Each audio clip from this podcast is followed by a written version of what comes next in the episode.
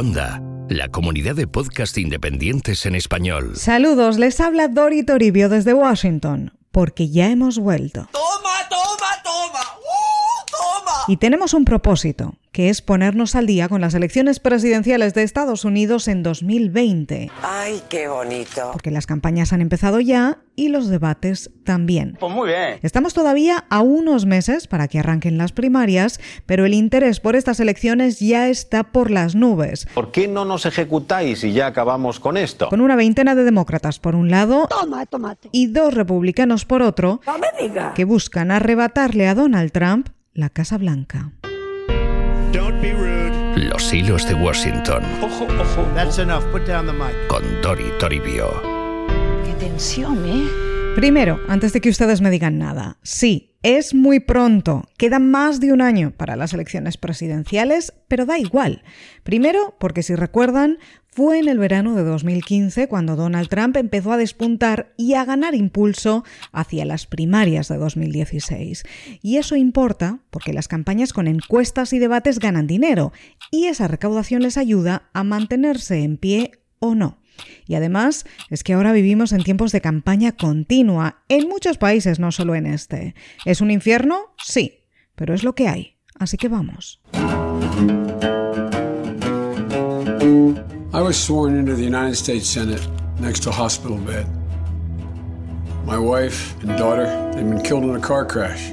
Este que escuchan es Joe Biden contando su historia. El ex vicepresidente de Estados Unidos durante los ocho años de Barack Obama en la Casa Blanca es candidato a la nominación del Partido Demócrata por tercera vez.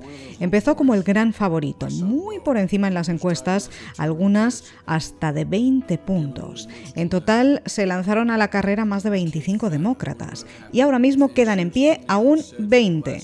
Pero no todos van a llegar a las primarias que arrancarán el 3 de febrero. I'm Joe Biden, and I approve this message. Este verano se han celebrado ya dos debates electorales, cada uno con 20 candidatos repartidos en dos noches, 10 y 10. Es decir, cuatro noches de debates en total en las que vimos dos cosas. Vimos que esto es un todos contra Biden, porque va o iba liderando las encuestas, y vimos de fondo un importante debate entre los más progresistas y los más moderados, que es el tema de fondo de estas primarias. Un debate sobre el alma ideológica del partido.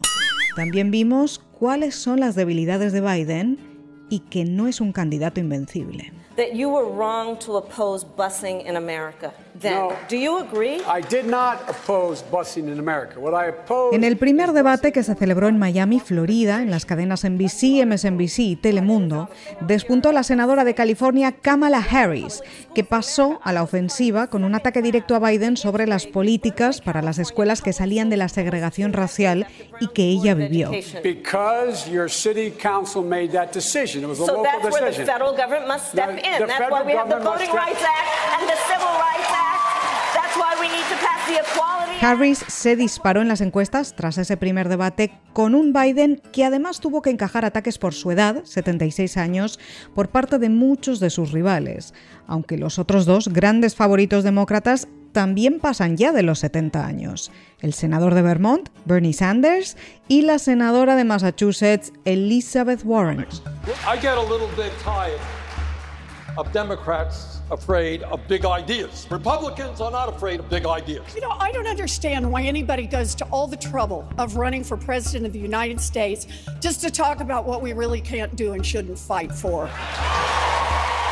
Que también tuvieron su momento en los debates, defendiendo las posturas más progresistas, especialmente en sanidad, uno de los temas clave de esta campaña. Todo apunta a que 2020 va a ser una carrera a tres, entre Biden, Sanders y Warren.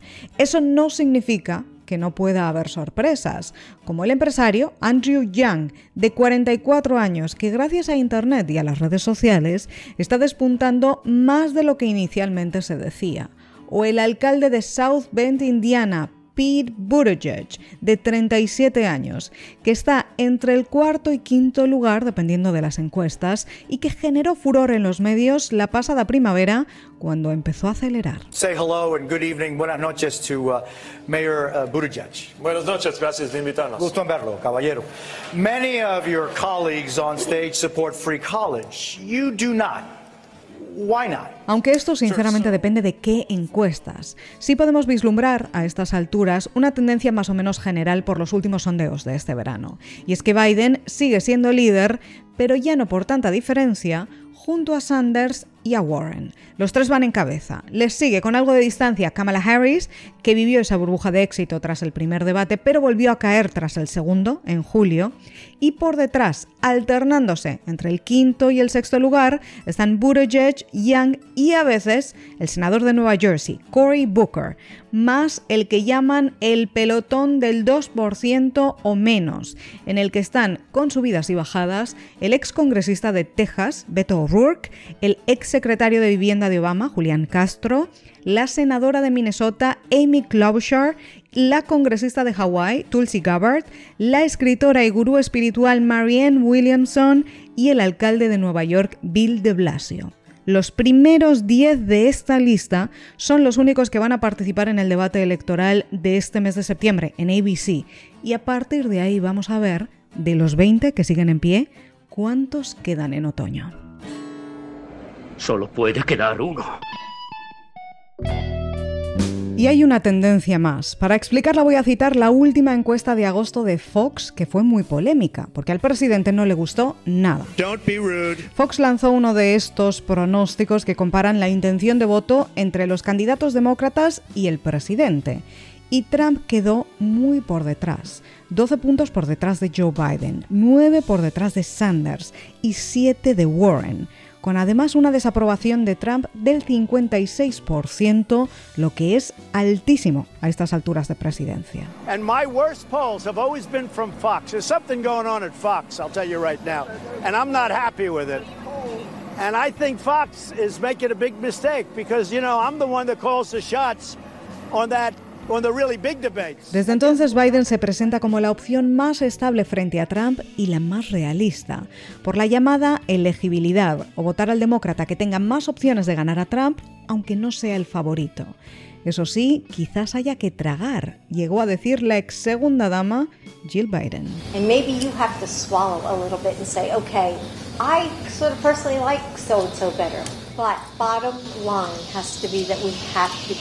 Porque Biden no genera entusiasmo. Muchos sí le consideran la mejor opción entre las que hay, pero eso no significa que a todo el mundo le guste esa opción, ni que esté tan claro que tenga posibilidades reales de ganar a Trump, que en este momento está arrasando en cifras de recaudación de campaña, muy por encima de los demócratas, y que cuenta con en torno a un 40% de aprobación, que puede no parecer mucho, pero esa cifra se dispara hasta casi el 90% entre republicanos y eso es esencial para movilizar el voto, sobre todo ahora que tiene rivales débiles pero rivales. Se presentan a las primarias republicanas o lo van a intentar el ex gobernador de Massachusetts y libertario, Bill Weld, y el polémico ex congresista del Tea Party, Joe Walsh. I'm going to run for president. No surprise, we've got a guy in the White House who's unfit, completely unfit. En su día, seguidor y defensor a ultranza del presidente, con declaraciones incendiarias contra Obama que él reconoce que fueron racistas, hoy Walsh dice que Estados Unidos no puede seguir permitiéndose tener a un crío impulsivo en la Casa Blanca y que va a por todas. Pero nada de esto significa que tenga posibilidades reales. Los hilos de Washington. Con Tori Toribio. Habrá que ver cómo evolucionan las cosas. A ver. Cómo evolucionan las encuestas. Y la economía, con la guerra comercial y con ese fantasma de la recesión sobrevolando de nuevo y habrá que ver cómo pasan los meses. Esa es la cuestión. Porque aún hay mucha carrera por delante. Solo hay una cosa que sí sabemos seguro. Ojo, ojo, ojo. 2020 ya es diferente. Toma la liada. Según esa encuesta de Fox, 6 de cada 10 estadounidenses dice estar extremadamente interesado en las elecciones. Sí, ahora, ahora. Una cifra mucho más alta que en años anteriores, cuando queda tanto tiempo todavía para 2020. Sí, ¿Seguro? Y lo contaremos aquí, en los hilos de Washington. Hasta entonces, que pasen ustedes una excelente semana. Niños hemos vuelto, otra vez venimos con el mismo cuento.